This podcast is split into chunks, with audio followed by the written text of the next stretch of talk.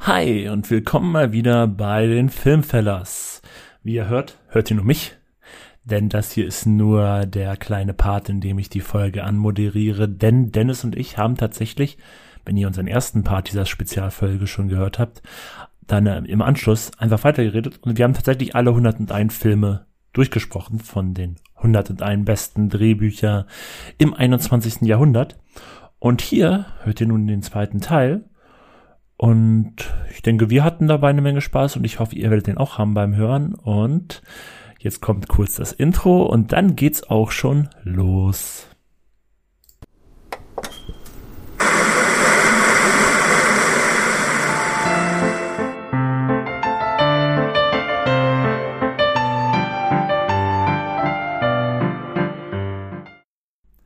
Und dann machen wir jetzt nämlich einfach weiter. Da sind wir wieder. Ob wir jetzt eine große Anmoderation machen. Ja, sag Filmfelles, mach, mach das mal. Also natürlich, also klar, auch wenn wir jetzt eine große, auf eine große Anmoderation verzichten, auf eine Sache können wir natürlich nicht verzichten. Ihr hört uns heute wieder in der zweiten Folge unserer 101 besten Drehbücher seit 2000. Und ihr hört natürlich hier die Filmfellers. Drei Jahrzehnte vor der Glotze. Das darf nicht fehlen. Der zweite Teil unserer Spezialfolge. Genau. Und äh, wo wir in der letzten Folge bei Platz 50 aufgehört haben, bei Ex Machina, machen wir jetzt natürlich frei nach Adam Riese. Obwohl ich weiß nicht, ob 10 zu Adam Riese gehörte, aber egal. Ich weiß gar nicht, was Adam Riese überhaupt erfunden hat. Keine Ahnung. Ich ging auf die äh, äh Grundschule von Adam Riese. Platz Stimmt. 59, äh, Knives Out. Finde Knives ich ein bisschen überraschend, dass dieser Film in, auf so einer Liste äh, landet. Wirklich? Ich habe den damals abgespeichert, dass der überall super gut wegkam. Hab, so habe ich, Ich hab den irgendwie abgespeichert. Also ich habe den, ja klar, ich habe den Film gesehen. Er ist auch lustig und er ist so, so ein typischer, ich weiß nicht, sagt man dazu, so ein Agatha Christie-Film. Ich habe noch nie einen Aga Agatha Christie-Dings gesehen, aber Ja, das ist so ein alter Krimi und ich glaube, man sagt so, gerade im Englischen sagt man mal gern so ein, so ein Who Done It. Also von wegen, wer hat's getan? hier wie hier äh, Mord im Orient Express oder Genau. äh, genau Tod auf sowas. dem Nil. Die sind doch von Agatha Christie, oder? Die beiden Titel. Ja, ich glaube ja. Also ich glaube, die beiden, die du jetzt erwähnt hast, sind, glaube ich, sogar wirklich von Agatha Christie. Genau, also Ich, ich, ich, ich mache jetzt mal ganz kurz Mord im Orient Express. Agatha Christie. Agatha Christie. Du kennst deine Literatur. Ja, ja, ja. Äh, doch, der Film macht Spaß, ja. Aber Ja. dass er auf so einer Liste landet, das meine ich, ist ein bisschen überraschend. Ist ja Anna de Armas, die ja die Hauptrolle spielt, die, ähm, diese, ja, die Helfer oder die, ich weiß nicht, was ist sie denn? Krankenschwester oder ist die, äh, nee, ist ja nicht. Ja, äh, Au pair. Betreuerin, ja, genau, irgendwie sowas. Die hatte ja auch so ein paar so richtig, also die spielt ja in Blade Runner 2049 dieses große, diese, dieses, Die Werbetafel? genau so ein bisschen, ja, so kannst du es sagen, genau. Und in, ich weiß jetzt hier beim neuen Bond hat sie irgendwie so einen kurzen Auftritt, die wird irgendwie groß angeteasert, das ist glaube ich nur fünf Minuten der Film oder sowas. Ich finde es bei irgendwie ein bisschen schade, dass mit Ausnahme Knives Out, dass sie selten so wirklich Hauptrollen hat oder sowas. Liegt wahrscheinlich wieder daran, dass sie so hispanischer Herkunft ist und dass es dann generell immer ein bisschen schwieriger ist. Und weil sie eine Frau ist. Ich glaube, sie hat auch generell, ich, ich, ich bin mir nicht ganz sicher, ich glaube, ein bisschen Dialekt hat sie auch, also Akzent hat sie halt auch, das ist dann auch wieder. Keine Arbeitserlaubnis.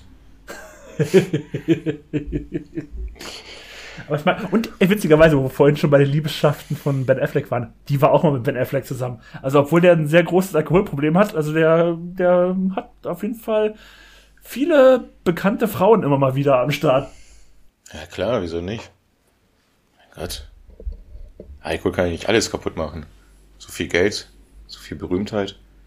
Platz Nummer 48, den habe ich nicht gesehen. Ist wieder so ein Pixar-Film, der bei vielen gut wegkommt, wo ich sage, ich mag andere Pixar-Filme mehr. Und zwar ist es Die Unglaublichen. Weiß ich nicht, was die da ist. Also ich muss sagen, ich finde den nicht schlecht. Ich finde, den kann man sich absolut angucken. Der, ist, der macht Spaß, aber ich finde auch, ich würde eher persönlich sagen, dass es von Pixar in diesem Jahrhundert bessere Filme gab. Definitiv. Platz 47. Ich glaube, das ist ein Film, der auch ein bisschen Kinogeschichte geschrieben hat.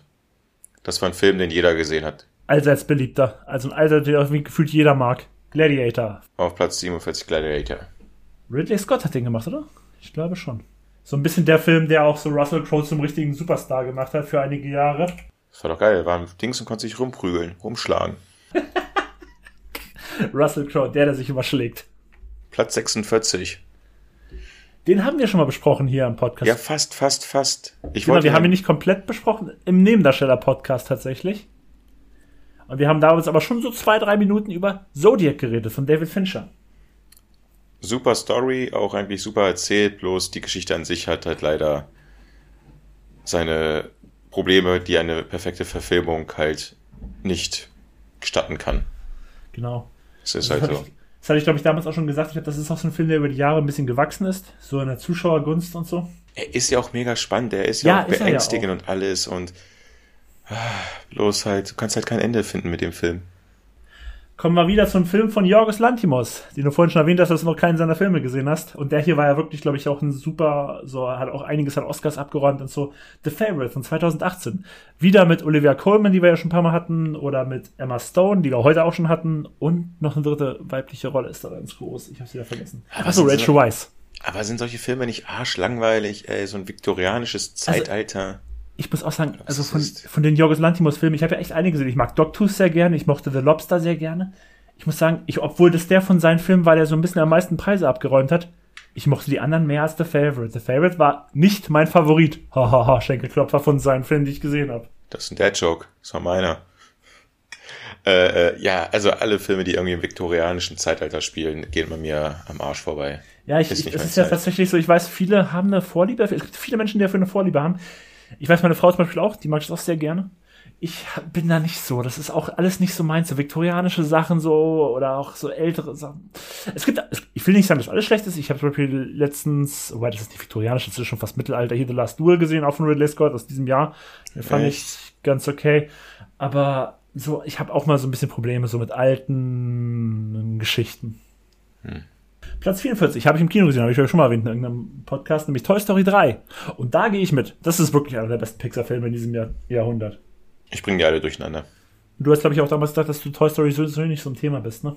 Ich, ich, ich habe immer ab und zu mal reingeschaltet und ich bin da nicht so ein Animationsfan-Film von.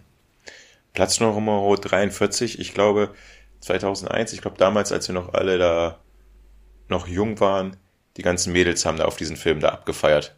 Die wunderbare Welt der Amelie. Heißt der wunderbare, heißt der fabelhafte? Ich glaube, die fabelhafte Welt der Amelie. Ich bin mir jetzt auch nicht ganz sicher. Wunderbare oder fabelhafte. Ja, Also hier steht nur, der, um euch ein bisschen abzuholen, hier stehen immer nur die, Amerika äh, die Originalnamen, deswegen, ich glaube, das ist die fabelhafte Welt. Ähm, der ich glaub, Originalname die- ist halt nur Amelie. Die Musik hatte einiges gemacht, die Träumerei hatte einiges gemacht. Ich habe den auch gesehen, ich finde den auch nicht schlecht, aber ich muss auch sagen, ich gehöre auch zu denen, wo ich sage, ja, also den Status, den er hat, den kann ich nicht ganz nachvollziehen. Das war mal was anderes. Allein diese Stimme aus dem Off, die da was immer erzählt hat, aber hm, keine Ahnung. Was macht die Alte eigentlich? Hat die danach was, was gemacht? Audrey Tattoo, die hat dann noch diese, auf jeden Fall noch die ähm, Dan Brown-Filme mit Tom Hanks gemacht. Wie hießen die nochmal hier? Ähm, äh, Sakrileg und diese ganzen. Die hat sie noch gedreht, aber die hat nicht viel gemacht. Die ist Also nur Scheiße. Ja, sie hat nicht mehr so viel. Ich glaube, sie hat sogar noch. Warte mal, das muss ich jetzt Weißt weil weißt, du, was ich sogar glaube? Die ganzen Dan Brown-Filme hier, Sakrileg und der, äh, der Da Vinci Code. Waren das zwei verschiedene oder Ja, ist das genau. dasselbe? ich, ich weiß es gerade nicht. Ich war da nie so ein Thema drin. Ich glaube, viele Menschen halten das für echt, glaube ich. Ja, das auf jeden Fall. Und das, das merkt man jetzt vor allem ja auch in den letzten zwei Jahren. Richtig, das sind die Leute, die gerade hier in Chemnitz auf die Straße gehen. Grüße gehen raus in den Osten. Ihr seid mein Favorit. Ich habe jetzt extra nochmal geschaut. Also klar, die hat noch mal ein paar Filme gemacht. Also vor allen Dingen sehr viele französische Filme wieder. Aber die hat auch einfach mal in den letzten zehn Jahren gar nicht mehr so viel gemacht. Die ist ein bisschen, also vor allen Dingen, wie gesagt, im internationalen Kino ist die jetzt wieder ein bisschen runter. Die ist mehr so auf französische Sachen, aber auch nicht mehr viel. Ja, vielleicht muss ich auch nichts mehr machen. Vielleicht hat sie ja genug Kohle und ist glücklich. Den nächsten Film habe ich im Kunstkino in Braunschweig, im Universum gesehen. Serious Man. Wieder von den Coen-Brüdern, Alter. Die Coen-Brüder sind ja richtig häufig Ja, vertreten. Drehbuch schreiben können die. Ja, absolut. Hast du ihn gesehen? Diese- Nee, habe ich, jetzt- hab ich jetzt nicht gesehen. Also der Film hat ja, der lebt ja auch ein bisschen, wie ich das damals gesagt habe, bei der Horrorfolge von wegen bei S mit den Zwischenspielen im Buch, hat der Film hier auch sehr viele Zwischenspiele, so was so angeht, so jüdische Geschichte. Generell ist das ja wirklich ein sehr jüdisch geprägter Film. Ja. Und ich weiß, ich habe den, lustigerweise, weil ich heute schon das, äh, in, für euch in der letzten Folge, für Dennis und mich heute, äh, schon erwähnt habe, meine CV-Zeit, ich, ist, doch CV-Zeit, ich habe den damals mit einem CV-Kollegen in Braunschweig geguckt, im Universum, im kleinen Kunst- oder Programmkino, sagt man ja eigentlich ja, Programmkino. Und es gibt eine Szene, das, die muss ich kurz erzählen, die Geschichte, die wird für euch wahrscheinlich nicht so witzig sein, aber ich kann mich da bis heute drüber bepissen, weil ich damals einfach so eine Stunde lang einen Lachflash im Kino hatte. Ja, erzähl mal los. Hau mal raus. Was fand, was fand Benny damals äh, 2009 lustig? Also ich war gar nicht, ich musste mich über meinen Kollegen beäumeln. Also es, es war so, dass, ähm, wir damals, es gibt halt diese Szene, wo er einen asiatischen Student, also er spielt Professor an einer Uni, und er überführt einen asiatischen, äh, entweder, entweder hat er super schlechte Noten oder hat er hat offensichtlich geschummelt irgendwas. Auf jeden Fall bestellt er ihn ein in sein Büro. Und dann sagt er ihm, dass das nicht geht und sonst was und sonst was. Und dann äh, will dieser äh, asiatische Student ihn bestechen. Dass er ihm noch bessere Noten gibt. Ich weiß nicht mehr genau, womit mit Geld oder mit sonst irgendwas. Ich weiß nicht mehr genau. Auf jeden Fall will er ihn bestechen. Und daraufhin sagt dann dieser Professor, dass das nicht geht, gespielt von Michael Stuhlbarg, bla bla bla. Und dann sagt er zu dem so, in der deutschen Synchro, wir hatten damals auf Deutsch geguckt, dann sagt er so zu diesem Student, Taten haben Konsequenzen, wissen Sie das? Und dieser, ähm, also wie gesagt, ich fand es persönlich gar nicht so witzig. Und dann sagt dieser asiatische Student, sagt, antwortet da ganz trocken drauf, so, oft. Also von wegen so Taten haben Konsequenzen, und er so, oft. Oft? Und mein, also oft. Also so. Taten haben oft Konsequenzen, aber nicht immer. So, das soll wahrscheinlich das ausdrücken, so diese Antwort von ihm. Und mein Kollege, also ich bin ja, wie ich es schon, oder wie ich es für euch in der letzten Folge schon erwähnt habe, ich bin ein Mensch, ich habe eine sehr niedrige Fremdschamgrenze. Ich kann mich, ich habe auch oft sehr viel Fremdscham, wenn ich mit Leuten unterwegs bin, die irgendwie sehr auf sich aufmerksam machen. Und dieser Typ hat ein Lachflash bekommen, mein Kollege, mein Zivilkollege. Der hat so laut gelacht, der hat das ganze Kino, also der war lauter als der Film im ganzen Kino. Das ist wirklich nur ein kleiner Kinosaal gewesen. Und der hat einfach, der hat so einen Lachflash bekommen, so wirklich so 20, 30 Minuten. Der hat sich nicht mehr einbekommen, obwohl der Film lange, lange weiterging. Und irgendwann musste ich aber auch so über ihn lachen, als auch ich irgendwann so einen Lachflash bekommen habe, der eine halbe Stunde angedauert hat. Und wir haben einfach das ganze Kino unterhalten und dieses ganze Kino, also die müssen uns alle gehasst haben. Ich wette, ey, wenn die, wenn die irgendwelche Taschenmesser dabei gewesen, dabei gehabt hätten, hätten wir die im Hals gestecken, ja. Aber im Braunschweiger Universum hat keiner Taschenmesser dabei. ja, das war unser Glück. Da könnte ich höchstens jemand mit seinem kn knochigen, kn trockenen Knäckebrot beschmeißen, ne? Aber das war auch ein Film. Ey, als in der ersten Sekunde des Abspanns war ich sofort draußen. Ich wollte nicht in die, in die Gesichter der anderen Menschen gucken. Also, aber wir müssen die so, also die müssen uns so gehasst haben. Und aber ich habe mich nur über ihn beäumelt und ich habe überhaupt nicht verstanden, warum er so krass darüber lachen musste. Wollte ich gerade sagen, also der Witz war jetzt im Film jetzt nicht so. Genau, genau. Es war jetzt auch nicht so besonders. Aber ey, ohne Scheiß, drei, vier Monate später hat er mir noch von diesem Spruch erzählt. Ja, ist, ich finde es schön, dass ihm, der, dass ihm der Film anscheinend gefallen hat. So, weiter im Text. Wo sind wir jetzt? Verstörende Filme hatten wir schon mal diesen Film. Mal Holland Drive. Und ich weiß, damals hattest du ihn nicht gesehen. Ich habe ihn immer noch nicht gesehen. Er ist auf meiner Liste, genauso wie ähm, der Episodenfilm mit äh, Tom Cruise hier, Magnolia. Magnolia. Aber genau, falls ihr darüber wissen wollt, ähm, wie der alte dummi, dumme Benny den Film nicht verstanden hat und auch der ältere Benny den Film nicht verstanden hat und wie Dennis mich dazu gedrängt hat, den Film bald nochmal zu gucken, damit ich ihn auch jetzt als alter Benny nicht verstehe, dann hört euch nochmal die verstörende Folge des Lost Tape an. The Lost Tape. Oh weia. Oh weia, oh weia, oh weia, oh weia. Das ist vielleicht nicht ganz so eine Freude zu hören, weil die Qualität teilweise nicht ganz so gut ist. Platz Nummer 40. Oh, 40 einer deiner Lieblingsfilme. von dem Regisseur von Outside Ebbing, Missouri. Brügge sehen und sterben. Genau, ich mag den super gerne. Fucking Bruges, in Fucking Bruges ist dieses Outtake-Ding auf der DVD damals. Ey, das habe ich mir in Dauerschleife habe ich das reingezogen, wo einfach nur alle Schimpfwörter aus dem Film hintereinander geschnitten haben. Ich hab's geliebt. In Fucking Bruges. Ich glaube, Brügge hat danach äh, vom Tourismus da ein kleines Hoch gehabt. Du warst ja auch da, ne? Ich war seitdem zweimal, zweimal war ich schon in Brügge seitdem. Und lohnt sich das wirklich? Ist das wirklich so schön? Ja, es ist wirklich eine schöne Stadt. Also es ist sehr klein, hat einen sehr kleinen Stadtkern und letztlich ist ja der Stadtkern wirklich so das, das Schöne an Brügge und der ist wirklich nicht sehr groß. Also, also, also man rennt fünfmal im Kreis, trinkt belgisches Starkbier, bis man es richtig geil findet und geht dann pennen. Aber genau, ich war, ich war einmal mit meiner Frau, dann jetzt vor zwei, drei Jahren da und einmal mit, dem- mit dem Kumpel, mit dem ich vorhin schon über Ex Machina erzählt habe, mit dem war ich ein paar Jahre vorher da. Und da waren wir wirklich in irgendwelchen Läden, wo es dann gefühlt 300 verschiedene Biersorten gab und wir haben versucht, uns ein bisschen durchzutrinken. Vor allen Dingen, wo das ganze Bier dann immer 15% hat und so. Also viel haben wir nicht geschafft. Die Belgier, die Belgier sind ja ein bisschen speziell in Sachen Brauen. Ich glaube, die müssen sich von ihrem Alltag ablenken, dass sie Belgier sind oder dass sie in Belgien leben müssen. Egal ob Flamen Dass sie nicht wissen, ob sie Niederländer, Franzosen oder Deutsche sind. Ja, genau. Das ist auch immer so ein Ding, wo ich nicht... Ich verwechsel das immer, die Flamen und die Wallonen. Ich weiß nicht, wer der asoziale Teil ist von denen. Es gibt einen asozialen Teil, das wusste ich jetzt auch nicht. Nein, es gibt einen nicht asozialen Teil. Das müsste deine Frage sein. Ja, kommt schon, Leute. Ganz, ganz ehrlich, Belgien hat keinen guten Ruf in, in Europa. Was soll er machen, hey? Wie gesagt, also Brügge finde ich ist eine sehr schöne Stadt. Und ich war auch tatsächlich auch schon mal in, Oh Mann, ich war vom Job mäßig aus, war ich schon mal. War es in Genk oder in Gent? Das ist die Frage, ne? Genau, das ist nicht gerade die Frage. Du weißt, worüber ich nachdenke. Ich war in Gent. Und ich muss sagen, Gent, die Innenstadt, ist genau dasselbe wie bei Brücke. Die hat auch so eine historische Innenstadt und auch die hat mir sehr gut gefallen. Tja. Und wenn ich jetzt sage, ich war in Gent jobmäßig, können ja vielleicht einige ahnen, was ungefähr in welchem Bereich ich arbeite. So, ähm, nächster Film. Du hast neue Frauen abgeholt. nee, da, da fahre ich eher so nach Prag oder nach Danzig. Ja, Bratislava. genau. Ich bringe die dann eher nach Gent. Genau, stimmt. Oh, Gottes Willen. Genau, der nächste Film, Platz 900. Ich, wenn ich mich nicht irre, ich bin mir nicht komplett sicher, ich glaube, es ist der erste Teil. Es gibt ja Before Sunset, Before Sunrise und Before Midnight. Was? Und Platz, ich glaube, genau, 2004. Es wird der erste Teil sein, Before Sunset. Kleiner Einwurf hier von mir, dem Zukunftsben. Es ist natürlich der zweite Teil. Before Sunrise ist der erste und der kam schon in den 90ern. Und weiter geht's. Und es ist ja diese, wo wir ja schon bei Boyhood waren, Richard Linklater mit Ethan Hawke und, ah nee, hier ist es ja äh, Julie Delphi, nicht, ähm, Hier steht aber auch, dass Ethan Hawke mitspielt. Ja, genau, Ethan Hawke ist dabei, aber es ist nicht wie bei ähm, Boyhood, Patricia Cat. Kannst du diesen Film in drei Sätzen äh, wiedergeben? Ja, im Endeffekt, alle drei Filme drehen sich darum, dass es im Endeffekt nur ein Tag ist, wie er sich mit dieser Frau unterhält. Und im ersten Teil treffen sie sich, glaube ich, in Wien, im zweiten Teil treffen sie sich in Paris, ein paar Jahre später. Und im dritten Teil sind sie dann aber schon verheiratet, haben ein paar Kinder und haben, machen irgendwie Urlaub in Athen oder in Griechenland irgendwo und unterhalten sich auch einen Tag. Im Endeffekt geht es darum, dass der, der Film ist, die beiden unterhalten sich. 90 Minuten das, lang. Das, ist, das ist, klingt ja nach einem richtig spannenden, geilen Film, Alter.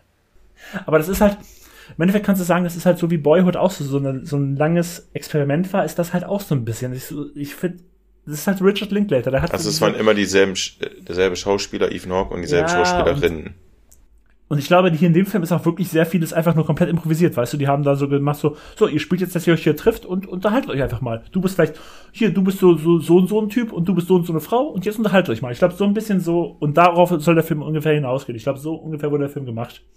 Und ich muss sagen. Klingt trotzdem langweilig das wäre jetzt so ein Film, wo du mir, glaube ich, gesagt hättest, so als ich hier meine schönen Studentenjahre in Berlin hatte, weißt du, den habe ich geguckt, um mich so ein bisschen Azifati zu fühlen und das ja, stimmt. Genau. Und ich mochte den aber auch. Ich muss sagen, den fand ich nicht schlecht. Die nächsten Filme hingegen. Ich, ich glaube, der hat nicht viel gefehlt und jetzt so eine Baskenmütze aufgesetzt, ne? Ich habe einen Riesenschädel. Mützen passen ja meistens nicht. Ja, sind das so, so eine Baskenmütze, die du wie so ein kleines Äffchen ganz links oder ganz rechts oben trägst oder so? Es passt gerade dazu, dass ich äh, mit einer anderen Person aus unserem Haushalt äh, Aladdin gucke. Da gibt's ja auch den Affen mit seinem kleinen Hütchen. Ach so, ich dachte, du willst auf den nächsten Film drauf spielen. ja, da gibt es bestimmt auch Menschen mit kleinen Hütchen. Ja. Ähm, und das ist nämlich tatsächlich ein Film, den ich nicht so gut finde wie viele andere. Es geht um Slumdog Millionär. Ich glaube, Danny Boyle hatte den damals Regie geführt. Und ja, ich meine, indisches Wer wird Millionär und dann der Junge, der all seine Fragen da so ein bisschen in seinem Leben erklärt und ja, es war ein Oscar-Gewinner, aber so toll fand ich nicht. Ja, der hat einen Oscar gewonnen, weil er aus Indien kam, aber was anderes war, ähm, ich, ich glaube, die Zeit war noch, wer wird Millionär, glaube ich, noch recht beliebt hier in Deutschland und sonst wo auf der Welt auch. Äh, eine Szene finde ich aber immer noch verstörend, das ist die Szene, äh, wo sie die Kinder blenden. Das kann ich mir immer noch nicht ansehen. Oh, das weiß ich nicht mehr, was war da genau? Da, wo die Szene mit dem, ah, das war die 100 Dollar, wo es um die 100-Dollar-Note äh, dann im Endeffekt ging, wo die eine Müllhalde da aufgesammelt worden sind, aufgepäppelt worden sind und die dann im Endeffekt gesungen haben immer und die dann geblendet worden sind von diesen alten Männern, damit die als blinde Kinder noch mehr Geld erbetteln können auf der Straße. Ah, ja doch, ja stimmt. Das und dann geht es auch davon, von wegen, wer ist auf einen 100-Dollar-Schein drauf und dann schenkt er doch diesem einen kleinen Bettlerjungen die 100, also manchmal ist es auch mega, mega unlogisch, warum der auch ihm auf einmal 100 Dollar da schenkt. Hm. Weiß ich nicht. Also auf jeden Fall diese Augenszene da. Das ist ein bisschen hart. Also jedes Mal, wenn ich drüber nachdenke, ich denke alle fünf Jahre lang über diese Szene. Also alle fünf Jahre denke ich einmal über diese Szene nach. Ich, ich habe so ein Augenproblem. Ich glaube, da bin ich nicht der Einzige, der sowas eklig findet. Ja, das kann ich komplett nachvollziehen. Platz 37. Witzige Geschichte. Ich war zweimal bei dem im Kino und, das habe ich noch nie erlebt. Du hast ihm heute nicht verstanden. Nein. Ich habe innerhalb einer Woche ich war einmal direkt am ersten Tag, okay, da konnte ich es noch verstehen. Und dann noch mal ein oder zwei Wochen später, ich war zweimal im Kino und in beiden Fällen war da der Kinosaal bis auf den letzten Platz ausgebucht. Also wirklich so die erste Reihe ganz links, ganz rechts. Jeder Platz im Kino war besetzt. Zweimal, nämlich Inception. Das ist auch super. Schöner Straßenfeger wieder, Blockbuster. So muss Kino sein. Ja, und der, der hat auch das Bildliche. Also das ist nochmal so ein Film, der hat damals Christopher Nolan nochmal eine ganz neue Sphäre gehoben. Ja. Das ist halt so ein Ding, deswegen geht man halt ins Kino. Das ist, glaube ich, auch, das haben die Leute dann auch, der Rest so auch ein bisschen gemerkt, von wegen, alles klar, wir streamen uns den Scheiß nicht zu Hause, man muss auch bei gewissen Filmen ins Kino gehen. Und es ist einfach eine andere Atmosphäre. Und besonders, wenn man so einen Film dann nochmal sieht. Ich glaube, das war ja so, dass er damals diese äh, Batman-Filme gemacht hat und äh, da, da halt bei den Batman-Filmen schon beim dritten oder beim zweiten oder so sich schon reinschreiben lassen hat, dass er diesen einen Film bekommt, wo er machen darf, was er will. Weil das war irgendwie sein Herzensprojekt und das war nämlich dann Inception, den er dann dafür bekommen hat. Und ganz ehrlich, das war ja wohl ein Riesenerfolg für das Studio. Ja, klar. Das kam ja dann äh, nach The Dark Knight, ne? Ich glaube auch, genau. Das kam vor Dark Knight Rises und nach Dark Knight. Genau. Oh, Platz 36 kann ich nichts dazu sagen das ist dieser, wo ich vorhin schon erwähnt habe, der auf den ersten Blick vielleicht sich auch in Jüngere richten könnte, der dann aber sehr verstörend ist. Es geht um Pans Labyrinth von Guillermo del Toro. Ist, ist genauso verstörend, genauso wie dieser verstörende Film, wo, von dem habe ich schon mal, glaube ich, erzählt, wo David Bowie das kleine Baby da entführt. Ach so, die Reise ins Labyrinth. Das Reise ins Labyrinth. Und wie gesagt, da hatte ich immer Angst, ich war da kein Baby mehr, weil ich ja schon denken konnte, also ich war Schlussfolgerung kein Baby mehr. Aber ich hatte eine große Schwester und meine Eltern waren ab und zu nicht da zu Hause und hat meine große Schwester auf mich aufgepasst und da hatte ich halt immer Angst, dass das uns auch passiert. naja, du warst jetzt aber auch nicht im spanischen Bürgerkrieg oder sowas, wo, was ja so ein bisschen die Grundstory ist von Pans Labyrinth. Nein, als damals Sechsjähriger oder was das da war, also nicht Pans Labyrinth, sondern wie ist der Film? Reise ins Labyrinth. Liebe ich. Habe ich als Kind geliebt, den Film. Da wusste ich noch nichts über den spanischen Bürgerkrieg. George Orwell kam erst später. So. Und ähm, ja. kurz nochmal zu Pans Labyrinth. Also, falls ihr euch die jetzt hier uns hört und vielleicht von dem noch gar nicht gehört habt, mal kurz den Trailer anguckt, ja, es sieht sehr fantastisch aus. Ja, es sieht sehr nach Abenteuer mit ein bisschen Grusel aus. Ja, alles schön. Aber ich will euch nur gesagt haben, der Film ist auch super verstörend. Also, weil ich glaube, das ist nämlich ein großes Problem bei dem Film, dass viele den so ein bisschen als schönen, fantastischen Film ansehen wollen, aber also das ist ja nicht durchgängig, weil der ist teilweise wirklich böse und mit böse meine ich wirklich, wirklich böse. Wirklich, wirklich, wirklich, wirklich böse? Äh, Spoiler-Alarm hier. Ganz kurz, es gibt 10 Sekunden, länger brauche ich nicht.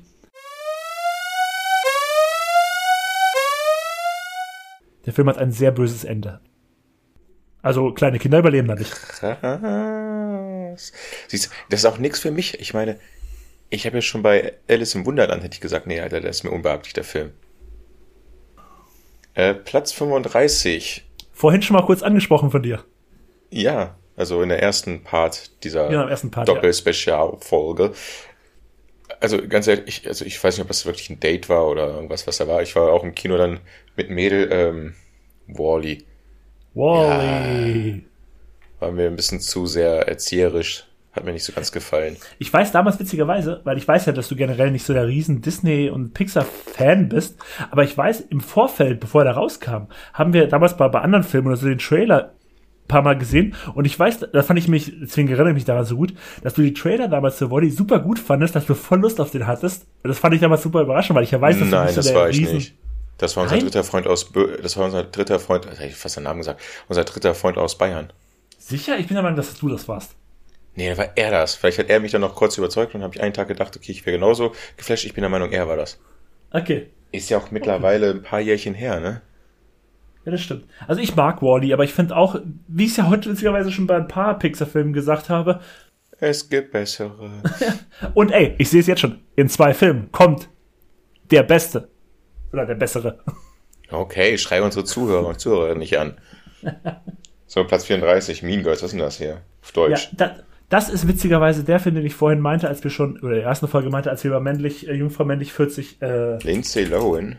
Als wir nämlich über Jungfrau, in die männlich, wie heißt der Jungfrau männlich 40 Suchstar geredet haben. Ja, ist doch egal. Genau. Wie heißt der jetzt gesagt, auf Deutsch? Dass, dass später noch ein Film kommt, der äh, in Amerika super, also so eine Komödie kommt, der in Amerika super Kult ist, der ein richtig krasser Kultfilm ist in Deutschland, äh, in Amerika. Und in Deutschland so einer ist, ja, es ist halt so eine Mädchenkomödie von im Jahr 2000. Wie heißt der denn jetzt auf Deutsch? Spann mich doch nicht so auf die Folter. Girls Club. Girls Club, Vorsicht, bissig? Genau der. Müsste ich jetzt Lea hier reinschreien, wie sie den Film fand? Keine Ahnung. Ich habe den Film jetzt auch nicht gesehen. Tut mir Also leid. Girls Club, Vorsicht bissig, ist in Amerika so ein richtig krasser Kultfilm und ich glaube in Deutschland ist er so ein bisschen abgespeichert als irgendeine so eine Mädchenkomödie von 2004. Und das ist nämlich, der ist witzig, der ist nämlich geschrieben, glaube ich, von Tina Fey, der ja später noch 30 Rock geschrieben hat und auch ganz viele Komödien noch so gemacht hat und so. Und in dem Film, glaube ich, eine Lehrerin spielt. Und mit Lindsay Lohan, wie du schon gesagt hast, und mit Rachel McAdams, die ja nachher auch noch eine relativ gute Karriere hingelegt hat. Bei Lindsay Lohan weiß ich, bei ihr war das Alkoholproblem echt, glaube ich. Ja, das glaube ich auch. Wo sie diese mega schlechte Verfilmung von Herbie hatte, ey. Genau, und ich habe den Film nämlich dann irgendwann auch mal gesehen. Also ich würde auch sagen, zu meinen Azi-Fazi-Berlin-Jahren. Ich bin jetzt auch David Bowie, ich habe auch meine Berlin-Jahre. Ähm, und auf jeden Fall, ähm, ich habe den damals auch geguckt, weil ich nämlich genau das mitbekommen habe, dass der in Amerika so einen krassen Kultstatus hat, den er in Deutschland irgendwie gar nicht hat. Ach, laber doch nicht. Jetzt kannst du doch ehrlich sein. Du kannst doch sagen, dass du damals geil auf Lindsay Lohan warst. Nee, Du musst doch nicht, damals in deinem Trommelkreis da irgendwie besprochen haben. Ja, du hast den nur geguckt, weil da war Dann der eher auf Kult. Rachel McAdams, aber Lindsay Lohan fand ich nie interessant. Wer? Was? Das einzige Name, den ich mir merken konnte bei dem Film. Deswegen musste ich ihren nennen. Nee, also Lindsay Lohan war nie so mein Fall tatsächlich. Dann eher Rachel McAdams. Nee, so Ähm. weit ist die nicht, ne? Nee, ist sie auch nicht. Die sah schon von Anfang an verbraucht aus. Guck mal, das ist unser neuer Star. Und man hat so geguckt, so, wie, hä, der ist doch schon versoffen. wahrscheinlich war, wahrscheinlich war sie es damals auch schon. Der, die muss doch erstmal in drei Jahren aus der Betty Ford Klinik da wieder rauskommen oder erst eingewiesen werden. naja. Der Film hätte aber den Bachelor-Test jetzt hier bestanden, ne? Äh, äh, Bachelor-Test. Also Bechteltest? Also ganz ehrlich, ich glaube, da wird auch so viel über Männer geredet. Ich weiß nicht, ob er ihn bestarten hätte, aber wahrscheinlich einfach nur anhand der vielen Frauen, die mitspielen, wahrscheinlich ja. Ach, die haben sich auch wahrscheinlich irgendwie mal über die Uni unterhalten oder sowas. Kommt eigentlich in dieser Liste noch natürlich blond vor? Doch, jetzt war ja, ne? Den hatten wir, Die ja hatten wir schon. Den hat Ja, man irgend so ein anderer Film. Natürlich blond, ey, ich fass es nicht. Also ein bisschen komisch ist die Liste schon, muss man ja schon zugeben. Ja, ich, ich, ich bin da mal der Meinung, weil das wäre jetzt genau das, was ich in der ersten Folge angesprochen habe. Ich frage mich da halt wirklich so, ähm, teilweise, wie diese Drehbücher aufgebaut sind. Ob da irgendwas sowas, sowas Besonderes in diesen einzelnen Drehbüchern drin ist. Das, sag mal so, das ist so ein Film wie Mean Girls oder sowas, dass der jetzt irgendwie, vielleicht irgendwie so einen besonderen Part hat in diesem Drehbuch, der so krass geschrieben ist oder so krass aufgebaut ist, dass der besonders Ach so. für die Drehbuchschreiber, weißt du? Aber der ist im Film gar nicht so transportiert worden konnte. Genau, genau. Und dann haben die so die Produzenten, als sie das Ding dann auf den Tisch bekommen haben, gesagt, geil, kaufen wir. Aber es sind keine 35-jährige Frauen, das sind Anfang 20 oder 16-jährige oder whatever, wie, whatever, wie alt die da sind, damit wir ein paar Genau mehr das. Dinger da verkaufen können. Genau das. Hier machen wir die Mädels schlanke 15 Jahre jünger. Vielleicht war das so. Ja, wer weiß. Wobei, nee, bei, bei Mean Girls oder Girls Club geht schon eindeutig um Highschool, das ist schon eindeutig. Ja, aber vielleicht war im Drehbuch ja irgendwas an. Ja, weiß ich nicht. Ist das so eine Harry Weinstein-Produktion? Harvey Weinstein, ähm, ich glaube der nicht. Nee, der nicht. Ich glaube, die sind ein paar drauf, vor allem die ganzen Tarantino-Filme, aber der nicht. Dann gehen wir mal zu Platz 33 jetzt, wa? Genau, jetzt kommen wir mal zu einem, Richt- zu meinem, einem meiner liebsten Pixar-Filme, wo die ersten 15 Minuten sind somit das Beste, was Pixar jemals gemacht hat. Es geht um oben. Ja. Ich glaube, den hat jeder auch schon gesehen. Ja, also die, allein diese Anfangsphase, wenn es nur darum geht, äh, sein Leben und das seiner Frau, das ist, das ist Gefühlskino überhaupt. Genau. Macht auch so ein bisschen nachdenklich alles. Super Film. Großartig. Platz 32, Whiplash. Zum anderen Film von Damien Chazelle, der ja auch schon La La Land in dieser Liste hatte. Und das war der Film vorher, glaube ich. Oder war der nachher? Nee, ich glaube, der war vorher. Vorher. Whiplash, äh, ich glaube, das ist auch einfach so ein Film, den nicht, der meint sich zu ernst, oder? Ich mag den. Ich mag den. Das ist ein super Film. Ich finde den, der, der am Ende ist das. das ich, klar, ich habe ein bisschen Musikvorliebe. Generell so Musik ist ja so ein bisschen mein Thema. Aber dieses, glaub- dieses Ende, wenn die da das spielen, obwohl die sich eigentlich so hassen, beide gegenseitig, und dann spielen sie da dieses krasse Stück dann noch auf der. Und die haben einfach beide so einen Flow und beide verstehen sich ohne Worte und so. Ich, ich, äh, Whiplash kriegt mich jetzt mal. Ja, aber das ist wegen deinem Musikdings da, glaube ich. Ja, es kann sein. Es ist gut möglich. Will ich auch gar nicht verhehlen. Nummer 31, Spotlight. Mark Ruffalo mal wieder in super Bestform und auch andere Schauspieler, Michael Keaton und wer da sonst noch alles mitspielt, da spielen ja auch wieder super viele Leute mit. War, glaube ich, auch ein Oscar-Gewinner für bester Film. Wo sie mal wieder so ein bisschen die katholische Kirche mal wieder ein bisschen im Hintergrund beleuchten, ne? Ja, genau. Sie, sie beleuchten die katholische Kirche. Mehr wollen wir dazu erstmal nicht sagen. Nur die katholische Ding, Kirche. Dong, dong. Nummer 30, da haben wir auch so ein bisschen, da waren wir doch zusammen im Kino, glaube ich, Departed. Ich weiß nicht, waren wir zusammen im Kino? Also ich weiß, ich habe den sicherlich zigmal gesehen in meinem Leben und das war, der Film war generell Thema bei uns lange, lange. Oder war ich da mit, mit dem dritten Freund? Ich weiß es nicht. Ich weiß noch eine Sache, da waren wir auch im Kino, im Cinemax noch damals, sind wir mal nach Wolfsburg gefahren, haben da geguckt, und da kam noch einer raus, ja, ein Freund von uns war es nicht, aber den kannten wir halt vom Sehen. Mhm. Und wir so, hey, na, hm, hm, hm, wie geht's dir so? Ja, gut. Und welchen Film hast du gerade geguckt? Ja, The Departed. Und wie ist der? Und er so, ja, ich kann nicht viel dazu sagen. Ich sag nur eins. Verdammt viele tote Menschen. Verdammt viele Morde und äußerst brutal. Und so ist er auch. Und ich wollte gerade sagen, immerhin hat er also euch nicht verraten, weil das wäre ja richtig hart gewesen. Ja, so viel kannst du ja nicht verraten. Also, also, also der hat so viele Twists gehabt, das konnte man auf dem Weg von der Treppe runter und Treppe hoch, wo man sich getroffen hat, nicht. Der hat es eigentlich schon sehr gut beschrieben, diesen zwei Sätzen. Äh, kurze Anekdote bei The Departed. Äh, kennst du die Szene, wo äh, die Charaktere Matt Damon das Haus, äh, die Wohnung kauft oder die Wohnung mietet, wo er rausguckt und auf so ein Kirchendach guckt, auf diese ja, Kirchenkuppel? Wo man dann später die Maus noch sieht. Am Ende jedenfalls. Also in derselben, die Ratte. selben Bild.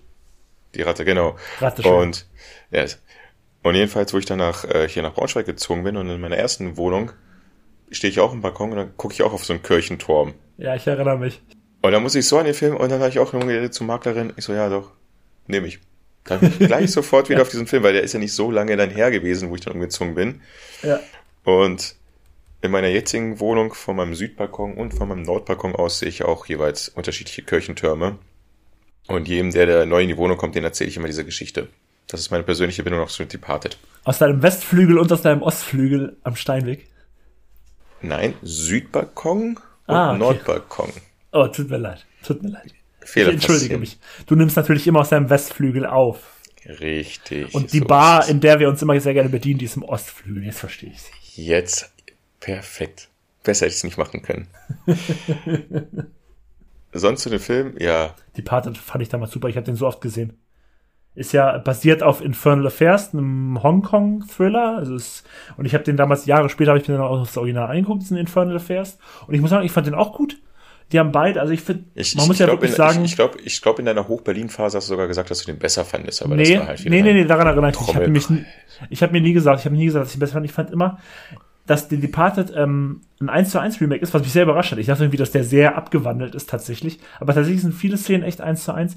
Aber ich mochte tatsächlich so vom, einfach nur vom, vom Style mag ich The Departed mehr. Ich mag beide Filme. Also ich habe gegen, ich mag den Original, ich mag auch Departed. Persönlich mag ich The Departed mehr. Weil es, der hat mich irgendwie mehr angesprochen. Der hatte einfach diesen Dropkick Murphy Soundtrack, die Schauspieler und. Jeder Film, der in Boston spielt, den hat doch schon mal bei uns einen Stein im Brett. Ja, The Town, ich liebe The Town. So.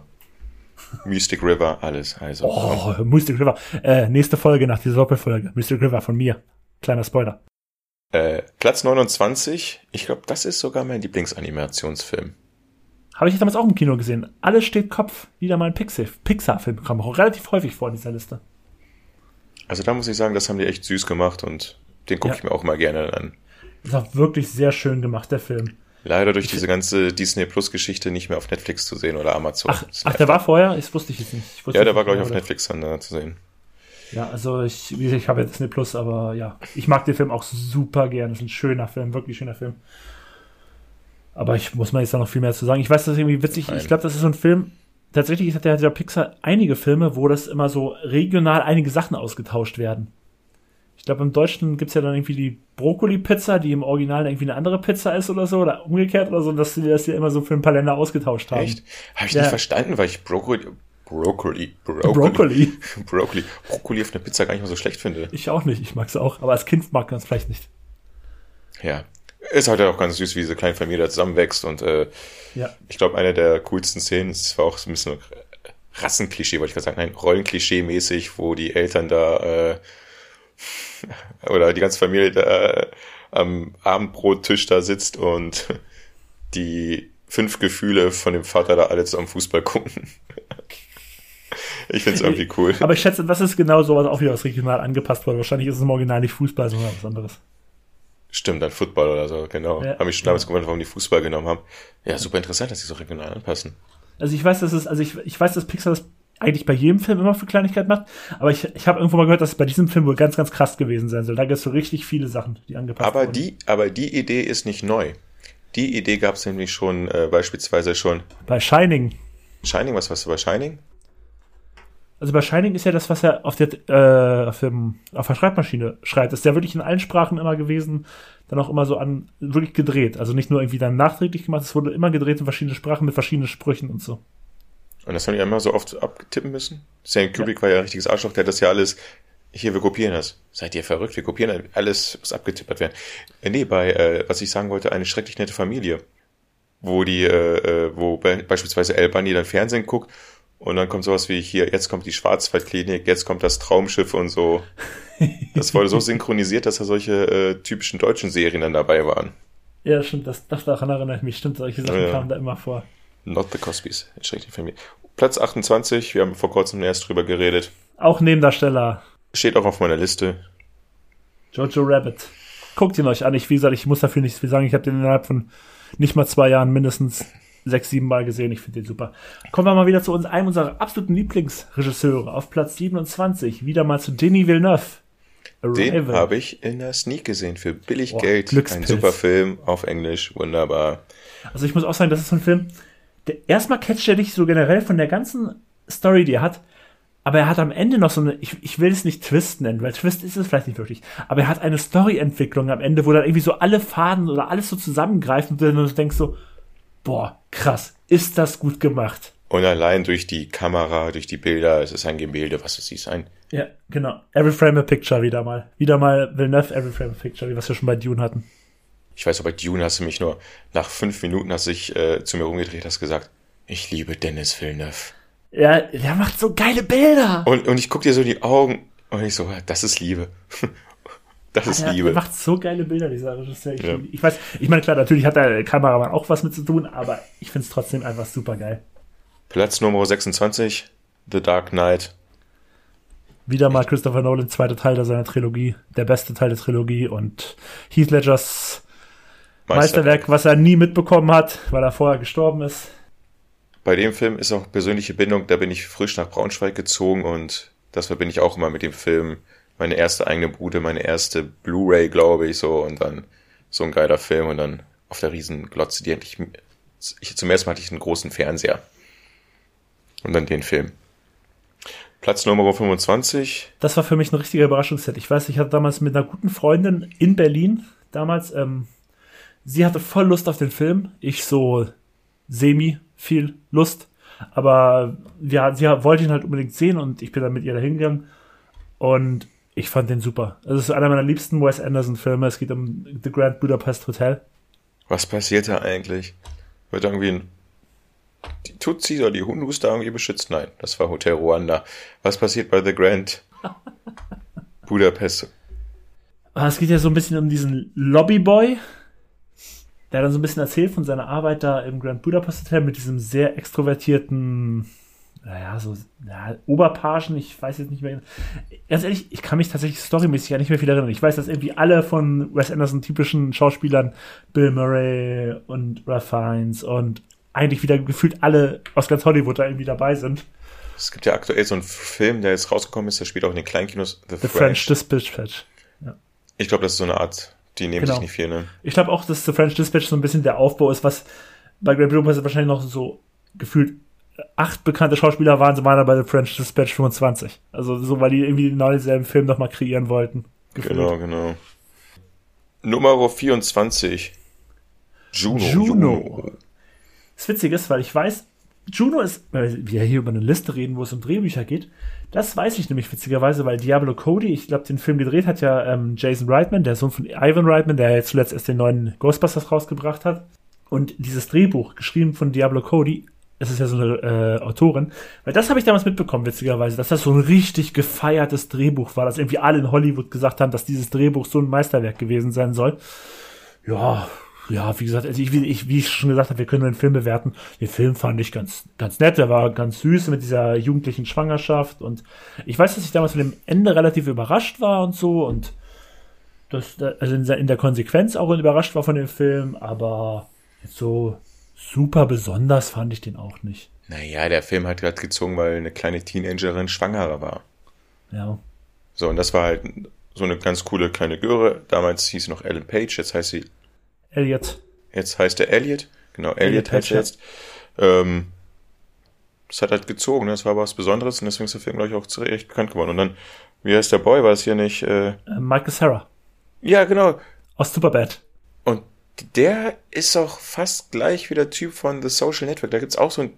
Ach, Jesse Eisenberg. Ja, genau, man, das ist genau dieselbe Geschichte da. Ja, ein bisschen. Die haben wirklich sehr, sehr Ähnlichkeiten. Weil ich Jesse Eisenberg ein bisschen mit besseren Filmen abgespeichert habe als Michael Sarah, aber wobei ich kein großer Jesse Eisenberg-Fan, Film-Fan bin. Ich mag den Schauspieler nicht gerne. Ich mag viele ja. seiner Filme nicht. Aber du stimmst mir zu, dass die beiden Boys komplett gleich aussehen. Ja. Tatsächlich, ich muss auch sagen, ich habe beide schon verwechselt auch. Dankeschön. Oh, Platz Nummer 23, ein recht frischer Film. Habe ich letzte Woche gesehen, zum ersten Mal. Oh, ist das ein... Und warte, warte. Ich, ich wollte jetzt endlich mal einen Film haben, den ich gesehen habe, den du mal nicht gesehen hast. Dennis, was zeige ich dir hier gerade? Du zeigst mir die Schallplatte von dem Soundtrack. Richtig, die habe ich mir nämlich letzte Woche dann direkt nachdem ich den Film gekauft äh, gesehen habe, bestellt. Da ist er wieder. Es geht um Promising Young Woman von Emerald Fresnel. Äh, über den Film können wir vielleicht eine kurze Inhaltsangabe geben, weil der Film recht neu ist und ein wichtiges Thema auch irgendwie anspricht. Eine Frau treibt sich in den LA, in den Clubs rum, tut dort besoffen, als, sag ich mal, leicht abschleppbar und sie wird dann auch von den Männern abgeschleppt und man sieht immer so die Einstellungen, so die typischen Sprüche, die die ganzen Kerle da immer abgeben, wollen immer auch immer total lieb sein und sonst was. Aber die Gute ist halt gar nicht besoffen und rächt sich dann an, die, an den Männern. Genau. Von wegen, was denn ihr einfiel, sie dann abzuschleppen. Sie hat auch gar nicht das Recht dazu, weil sie hilflos in dieser Situation ist. Das Ding hat auch, äh, die Geschichte, warum sie es macht, hat auch einen traurigen Hintergrund. Generell hat der Film auch dann äh, so einige Sachen, wo er sich hinentwickelt. Also ich, ähm man, man weiß zwischenzeitlich nicht, äh, ist das eine Komödie, die ich gucke? Ist es ein Drama, was ich gucke? Und ja, man weiß nicht, was es ist. Er hat halt einfach alles, dieser Film. Er hat auch ein bisschen, ja, Gore, nicht so ein Splatter so. Ähm, und er hat teilweise dann auch eine Liebesgeschichte drin, zeitweise. Dann ist er super witzig, dann ist er super böse. Ja, was heißt und Liebesgeschichte, würde ich nicht mal sagen. Ich würde eher so sagen, so auch Beziehungsgeschichte und dann Beziehungsproblematik, dann geht er ja dann schon wieder rein. Und ich möchte es, das soll kein Spoiler sein, aber Dennis, du kannst es ja mal ganz kurz beschreiben. Die letzten 15 Minuten des Films saß ich so da. Benny überschlägt, also schlägt sich gerade seine riesengroßen, wunderschönen weißen Hände in sein wunderschönes Gesicht hinein. Und so saß ich da die letzten 15 Minuten so ein bisschen so wie Kevin allein zu Hause, der da vor Spiegel steht. Ja, das Ende ist natürlich, da hatten die äh, Drehbuchautoren wieder ein äh, paar Tricks auf Lager, sag ich mal, oder ein paar äh, Ideen. Das Witzige ist ja, ich habe ja, ähm, ich bin, es ist jetzt für euch nichts Neues, das erzähle ich in jeder Folge, ich bin ja so ein äh, Oscar-Sucker. Und das Drehbuch hat ja den Oscar bekommen für, ich, ich weiß jetzt nicht genau, ob bestes Originaldrehbuch oder bestes adaptiertes, ich glaube bestes Originaldrehbuch. Und auf jeden Fall die Drehbuchschreiberin Emerald Fennell, die auch die Regisseurin ist, das ist ja, du hast The Crown nicht so weit gesehen, glaube ich. Du hast nur die erste Staffel gesehen, meintest du mal, ne? Ja, wenn überhaupt. Ich glaube, das der Part, wo ihr Vater stirbt. Ich glaube, dann habe ich nee, nee, nee, dann, dann wissen das vielleicht die Leute, oder vielleicht wissen das auch viele, wenn ihr es noch nicht gewusst, gewusst habt und The Crown guckt, dann wisst ihr es jetzt.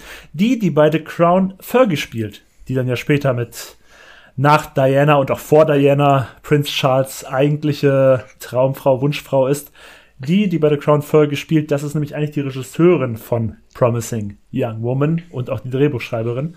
Und das fand ich mich so witzig, als ich die Oscar-Verleihung gesehen habe und die kam dann auf die Bühne, um sich einen Oscar abzuholen für das beste Originaldrehbuch. Und ich so, die kenne ich doch.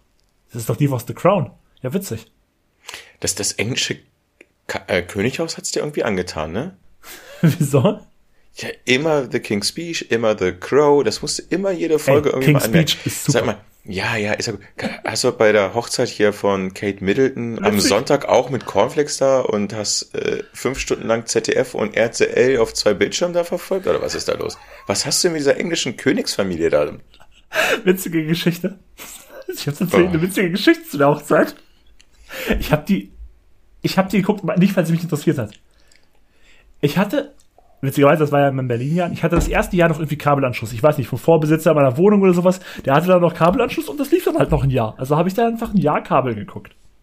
So, und dann plötzlich, von einem auf den Tag, hatte ich keinen Fernseher mehr. Da habe ich mir damals so eine DVB-T-Antenne irgendwo bestellt für äh, gefühlt 5 Euro von Amazon. Hab die bekommen, hab die angeschlossen, dann lief da halt die Hochzeit. Und die habe ich dann einfach nebenbei laufen lassen, weil ich ja jetzt wieder Fernseher hatte, nachdem ich zwei Wochen lang oder drei Wochen lang keinen Fernseher hatte. Über welchen Film haben wir uns gerade unterhalten überhaupt?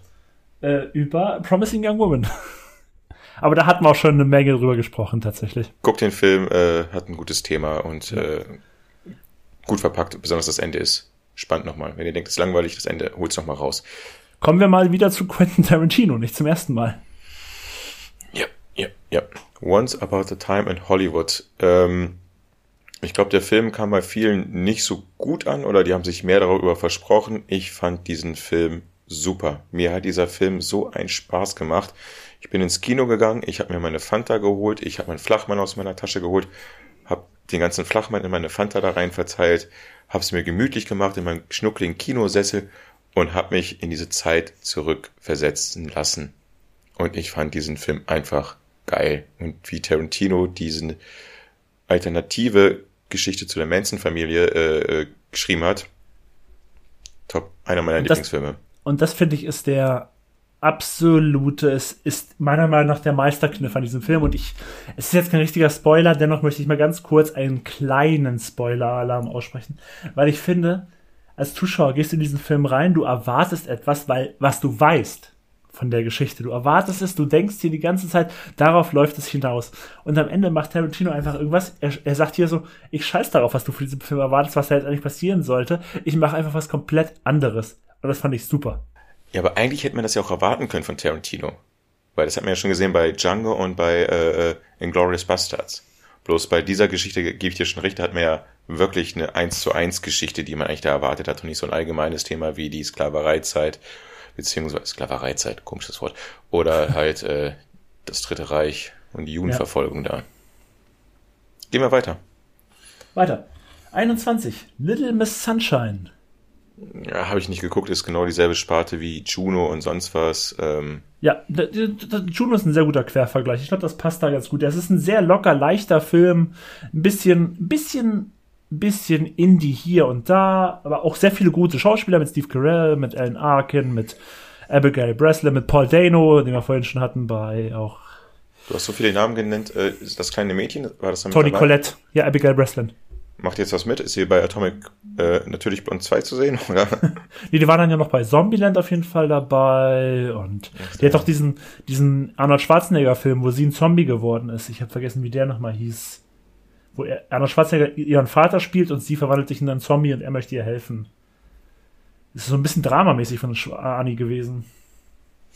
Was, Alter, was ist das denn für ein Film? Kennst Arnold Schwarzenegger. Ich kenne keinen einzigen Film, wo Arnold Schwarzenegger eine Tochter hat. Also wie gesagt, das ist kein Actionfilm. War echt so ein, das war tatsächlich ein Zombie-Drama. Ein Zombie? Weißt du, was du da gerade redest? Maggie. Der Film hieß Maggie von 2015. Gibt's bei Amazon Prime anscheinend. Okay, sehr weird. Horror, als Horror und Thriller wird er da bezeichnet. Okay. Nee, ist es nicht. Das ist es nicht. Das ist mehr so, so ein Drama. Okay, ich werde mir mal, ich, ich, ich mache mal einen Screenshot hier rein. Der war nicht, ich sag mal so, der war nicht überragend gut, aber der war mal irgendwie besonders, weil so Ani in so einer echt so traurigen Rolle und ja. Genau, Little Miss Sunshine macht Spaß. Mehr muss man dazu nicht sagen. Platz 20, und den habe ich witzigerweise, glaube ich, erst vor zwei oder drei Monaten das allererste Mal gesehen. Und zwar Michael Clayton. Mit George Clooney. Kennst du den?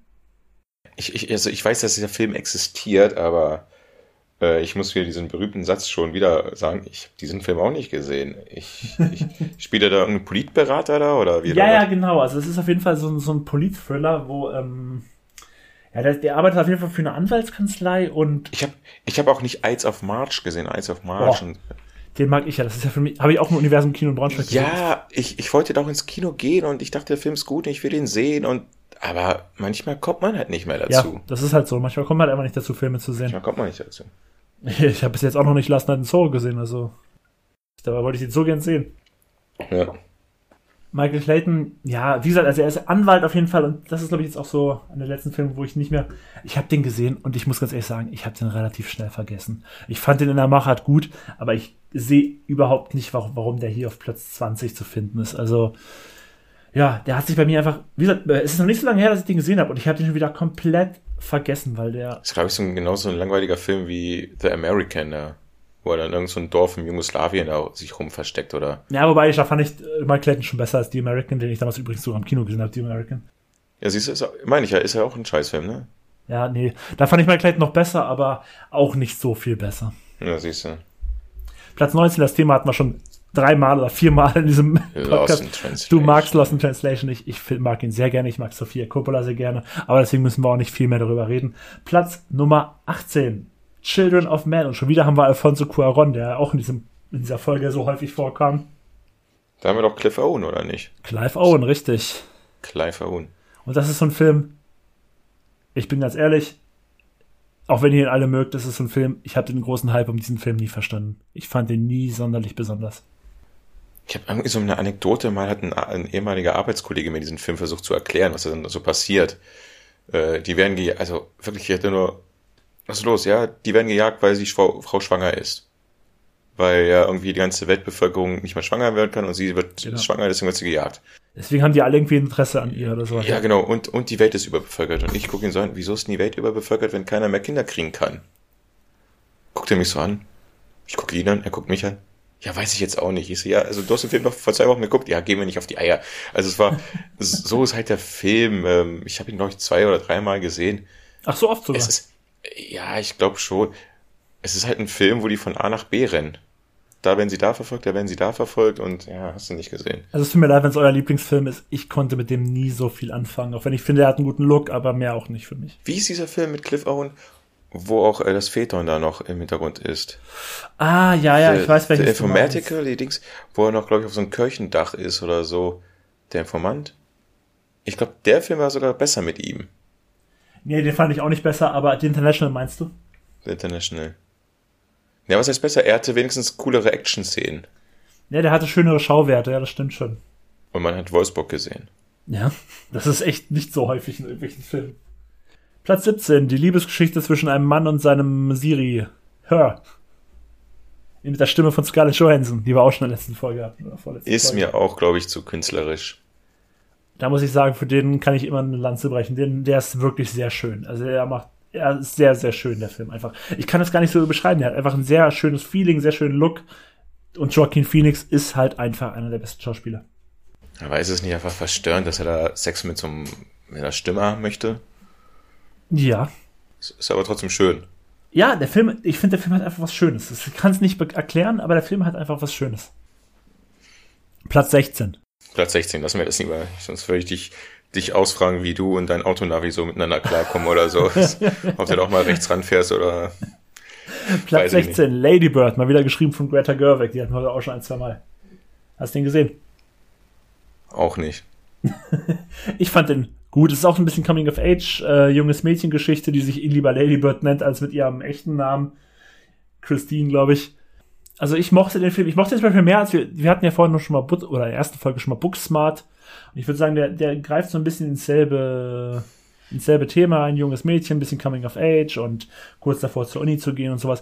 Und ich mochte persönlich, deswegen passt sich da die Liste auch zu mir. Ich mochte Lady Bird deutlich mehr als Booksmart zum Beispiel. Aber, aber kann das nicht sein, dass dieser ganze Film, der, sag ich mal, 90 oder äh, 110 Minuten dauert, dass da einfach rein nicht gar nichts passiert?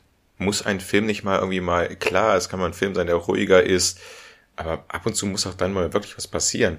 Also bei Lady Bird passiert meiner Meinung nach auch was. Ja, tut das? Ja. Ich okay, finde, da gibt es andere Filme hier auf der Liste, wo weniger passiert. Zum Beispiel vielleicht der nächste. Aber den mag ich auch super gerne. Und zwar nämlich Sideways. Sideways verstehe ich auch nicht. Habe ich auch immer nur das Plakat gesehen und ich wusste von Anfang an, dass da nie was passiert. Deswegen habe ich auch immer einen Bogen um diesen Film gemacht. Wo Paul Giamatti und äh, sein Kumpel, ich habe vergessen, nicht der Schauspieler heißt, der auch der Sandman war im dritten äh, Raimi Spider-Man, wo die da einfach nur auf Weinkosttour die ganze Zeit sind. Und ich, es ist so ein Film, Alexander Payne, der macht ja irgendwie nur so Filme, die irgendwie keinen richtigen Storybogen haben, sage ich jetzt mal, Descendants hat er noch gemacht oder so. Ich mag Sideways, ich mag den einfach. Ach, die, die, die gehen da rum und gehen, äh, ja, die sind da, in da Napa Valley und machen da immer nur so Weinverkostung und sonst was. Oder Napa, Napa Valley wahrscheinlich jetzt falsch, ich dachte wahrscheinlich jetzt Auf jeden Fall da Arizona Weingebiet, ich habe vergessen, wie es heißt. Na, ist auch scheißegal. Na, okay, vielleicht gucke ich ihn ja doch. Hat Arizona Weingebiete? Ja, ich dachte, es wäre nur Kalifornien. Ah, ich, siehst du, ich will jetzt auch nichts Falsches sagen. Ich, ich gucke lieber nochmal. Lass doch einfach Kalifornien sagen und dann ist gut. Also wenn ich zum Weinhändler meines Vertrauens gehe, dann schlägt er mir keinen Film, keinen Wein aus Arizona vor. Äh, tatsächlich, du hast recht, es ist Kalifornien. Es ist Santa Ines Valley, nennt sich das. Und da sind die beiden dann nur auf. Bei GTA 5 fliegst du, glaube ich, sogar darüber noch. Und äh, der andere neben Paul Giamatti, der war nämlich auch Oscar nominiert, äh, Thomas Hayden Church, so hieß der zweite Hauptdarsteller. So. Äh, für den Film war er Oscar nominiert? Ja, für den Film, ja. Als bester Nebendarsteller, glaube ich, oder bester Hauptdarsteller, ich weiß nicht mehr genau. Ist auch her, von 2004. Platz 14 sind wir wieder bei Wes Anderson, den wir schon bei Grand Budapest Hotel hatten. Und Royal Tenenbaums. Und Owen Wilson, ja. Also was ist an diesem Film? Also ich glaube, der nee. Film, der ist auch nicht beliebt, oder? Bei mir nicht. Ich bin kein großer Fan von Royal Tenenbaums. Ich glaube, da ist Zuländer besser. Frag mich nicht, warum ich auf Zuländer komme, aber diese Filme verbinde ich irgendwie.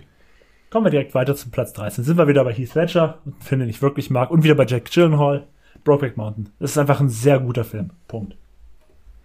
Hat mich nie interessiert. Ist auch sehr langsam. Muss man auch ganz ehrlich sagen, der ist auch, der ist auch wieder was Thema, was wir schon hatten. Der ist auch wieder sehr langsam erzählt und. Ja. Aber der, der hat auf jeden Fall auch schon, der hat auf jeden Fall einen Storybogen im Gegensatz zu anderen Filmen, wie zum Beispiel wir hier schon auf Liste hatten und, boah, der, der geht auch unter die Haut, muss man sagen. Der hat auch so, der, der lässt dich nicht mit einem guten Gefühl, auf keinen Fall. Ich glaube, ein Film haben wir noch, der die Thematik auch so anspricht mit äh, Beziehungsdrama und so. Ich glaube, der kommt weiter oben. Ich weiß es nicht. Schau ich mal. Ich gehe immer automatisch mit mit der Liste. Ich spoiler mich ja nicht selber, was jetzt noch Das kommt. finde ich gut. Platz 12 haben wir, glaube ich, so die letzte dieser Komödien, der damals irgendwie ein Riesenhit war, 2011, wo ich den. Ich kann es irgendwie ein bisschen nachvollziehen, weil das ist wieder das, wo wir beim Bechteltest vorhin waren. Das war nämlich wieder so, so ein All-Women's-Cast, also nur Frauen, die da die Hauptrollen spielen und so. Deswegen, das, ich glaube, der war auch teilweise nicht schlecht geschrieben. Es geht um Bridesmaids, ich glaube im deutschen Brautalarm. Brautalarm, genau. Also ich kann bei diesem Film immer nur aus, äh, das sagen, was mir die, meine gute Frau mir immer sagt, was heißt immer sagt, also zu dem Film da sagt, sie findet den Film witzig oder fand ihn damals halt witzig. Ja, wie gesagt, der kam, glaube ich, auch damals sehr gut weg. Also ich habe ihn gesehen damals auch, ich fand ihn auch nicht schlecht, will ich auch nicht sagen. Ich, ich fand den kann man mal gucken, aber ich fand ihn halt jetzt auch nicht so besonders oder so, weißt du? Ja, weil hier sind viele Filme, wo ich jetzt mittlerweile wieder so ein Veto ein bisschen einlege. Genau wie bei Nummer 11. Ach, du hast, hast du gesehen? Ich habe den nicht gesehen. Das ist der letzte Film aus dieser Liste, den ich nicht gesehen habe. Achso, es geht um Adaption, sollte man vielleicht nochmal sagen. Nee, den habe ich auch nicht gesehen. Was geht's denn da? Ich sehe da einen Kaktus, der da irgendwie auf, Also ich weiß, das ist, das ist so ein bisschen so, sagen wir so, das ist der surreale Vorgänger von Inception, so ein bisschen, glaube ich. Es ist wieder so ein bisschen so ein Charlie Kaufman-Film, der auch nur so, so durchgedrehte Filme macht, so ein bisschen. mit Nicolas Cage und Mary Genau. Streep. Genau, Nicolas Cage spielt da die Hauptrolle. Er spielt, glaube ich, also Charlie Kaufman dreht hier, hat hier ein Drehbuch geschrieben, wo Charlie Kaufman die Hauptrolle ist und Charlie Kaufman gespielt wird von Nicolas Cage. Und das, und es geht irgendwie darum, dass er da irgendwelche Drehbücher schreibt. Also es ist wirklich halt im Endeffekt so, er schreibt über sich selber, wie er gerade dieses Drehbuch schreibt. Okay. Wie gesagt, ich habe den nicht gesehen, ich weiß, dass er super artifiziell sein soll. Das kommt mir so ein bisschen bekannt vor, so ein bisschen die Story. Ich glaube, das wurde schon so ein bisschen mal anderweitig auch anders verfilmt oder beschrieben. Ja, also ich glaube, das, es kam dann ja später noch mit Stranger Than Fiction und so. Ich glaube, da war ja auch ein bisschen Charlie Kaufman im Boot. Ach, mach mal weiter. Gehen wir wieder zu Christopher Nolan. Der hat immer so Filme, die alle mögen, gefühlt, sage ich jetzt mal. Wir erreichen die Top 10. Top 10, Platz 10. Memento. Memento. Ich glaube, das war sein erster Film. Ich glaube, das war, oder der, sein erster großer Film. Ne? Davor hat er irgendwie zwei Low-Budget-Filme gemacht. Und ich glaube, auch der hatte gar nicht so ein großes Budget. Ja. Habe ich sehr, sehr lange nicht mehr geguckt. Muss ich mal wieder gucken. Ich habe ich ihn sehr, sehr lange gar nicht geguckt gehabt. Erst als er dann so einen richtigen, also als Nolan schon einen richtig großen Status hatte und auch der Film so einen richtigen Kultstatus hatte, da habe ich den Film zum ersten Mal gesehen. Und ja, ist ein sehr guter Film. Kann man, glaube ich, nicht anders sagen. Nummer 9 ist ein Film, den ich immer mit dir verbinde, weil ich immer noch der liebe Meinung den. bin, da hing ein Filmposter bei dir in deinem Jugendzimmer. Uh, Filmposter weiß ich gar nicht, aber ich habe auf jeden Fall die DVD stand sehr prominent bei mir, weil ich hatte da eine richtig schöne DVD. Hattest du da nicht diesen Filmposter? Du hattest Freitag der 13. Ich hatte dieses Simpsons Scarface Poster. Teil 9? Hatte ich ein Almost Famous Poster? Also geht es um Almost Famous? Ich weiß gar nicht. Es kann sogar sein, dass ich wirklich ein Almost Famous Poster hatte.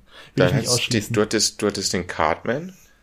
oh ja, schon mal riesen Welches, welches. Freitag der 13. war das, was du gesagt hast? Das Freitag der Teil, Rein, äh, Teil 4. Teil 4. Der fette Cartman. Das Star Wars Simpsons Ding kenne ich gar nicht mehr. Nee, Scarface. Und dort ist All My... Scarface? Simpsons Ja. Scarface. Doch, Simpsons Scarface. Ja, doch. Ich glaube, das hing an einer Tür.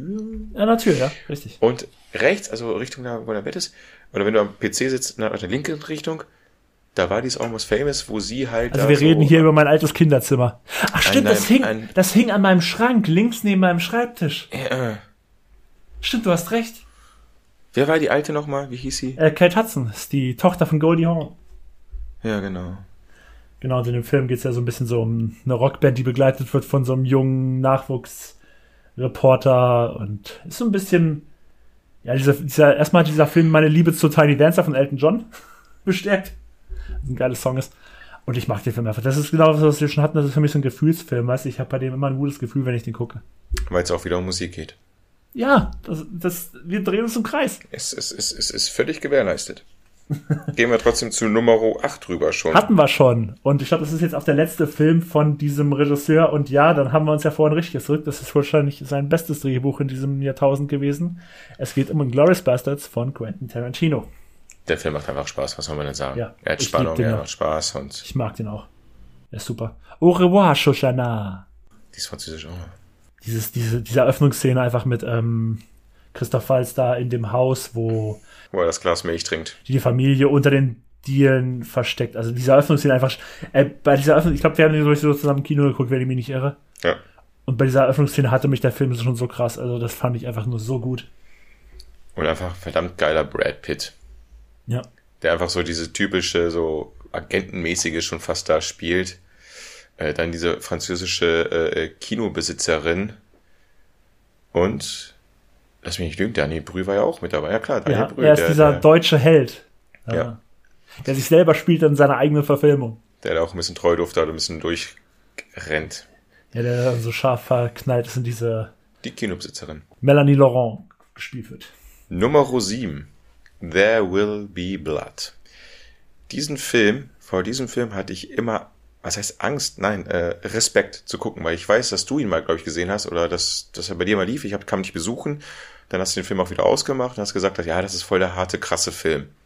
Und dann ich dachte mir so, wenn du das schon sagst, oh mein Gott. Und dann hier mit hier ähm, Daniel. Der Lewis, wie vorhin schon angesprochen, alle paar Jahre mal einen Film macht und davor immer eine Oscar-Nominierung bekommt, gefühlt. Und den Film habe ich ja, wie gesagt, dann äh, 2007 kam der raus und ich glaube, ich habe ihn dann eigentlich sieben oder acht Jahre erst später dann äh, mich rangetraut und er war dann doch nicht so schlimm. Er hatte seine harte Szenen.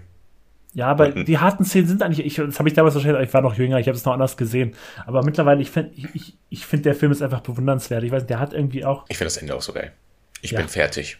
dieses Ende da auf dieser Kegel- oder Bowlingbahn oder was es da ist. Das Und dann kommt diese klassische Musik. Milchshake. Eigentlich ist Danny Day-Lewis auch einer, irgendwie habe ich mich in den ein bisschen verliebt. ja, was ein super Schauspieler ist. Da haben wir immer Bock drauf, wenn man den sieht. Nummer 6. Moonlight. Der Film, der dafür bekannt wurde, dass La La Land ausgerufen wurde, obwohl er eigentlich bester Film gewonnen hat. Das war hart. Äh, wobei, naja, ich glaube, La La Land hat's überlebt. Die, Ja. die, Aber Leute hast du. Moonlight gesehen? Also, ich habe Moonlight gesehen und ich fand ihn wahnsinnig traurig. Also diese Hauptcharaktere, sag ich mal, äh, gespielt hier, wie heißt äh, mit mit ähm, wie heißt denn der große Bengel? Also ich weiß nur, dass Mahershala Ali ja den, den, den spielt, den er sich dann so ein bisschen als Vaterfigur raussucht. Na, ich meine den Typen, der auch Green Book spielt. Ja, genau, Mahershala Ali. Ja, aber das ist das ist ja der Typ, der eigentlich den ganzen Film über unglücklich verliebt ist. Ja, Die Hauptrolle ist ja aber nicht Mahershala Ali. Sicher? Ja, genau, der spielt, Mahershala Ali spielt ja diesen Drogendealer, den er sich so ein bisschen als Vorbild nimmt. Und ähm, er selber wird ja dann teilweise auch von verschiedenen Schauspielern gespielt und er ist ja, er ist ein bisschen unglücklich verliebt dann, ja. Ja, genau, stimmt, aber am Ende ist er dann auch selber so ein Drogen. Ja, genau, er wird das selber, er wird selber auch so, obwohl er ja diesen, ich glaube, das kann man erzählen, weil das weiß man über den Film, dass, obwohl er ja selber dieses, dieses, immer so ein bisschen seine Homosexualität verheimlicht, entwickelt er sich selber dann zu so einem krassen Drogendealer. Genau, genau, so richtig zu so einem, ach Mensch, ey, wie heißt denn hier, ähm, Hustler-mäßig da unterwegs ist, Genau. da. Und dann, so einen Spoiler-Alarm machen? Mach mal einen Spoiler-Alarm rein.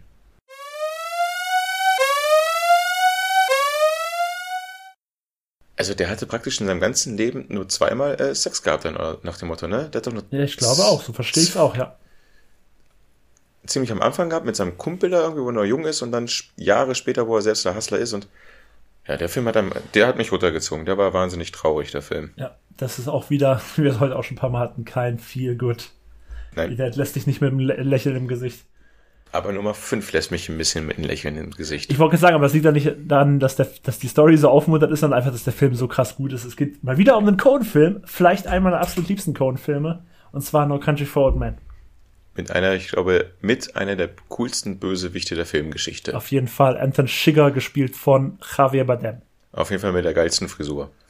Und der geilsten Waffe. Genau, und mit der kreativsten Mordwaffe.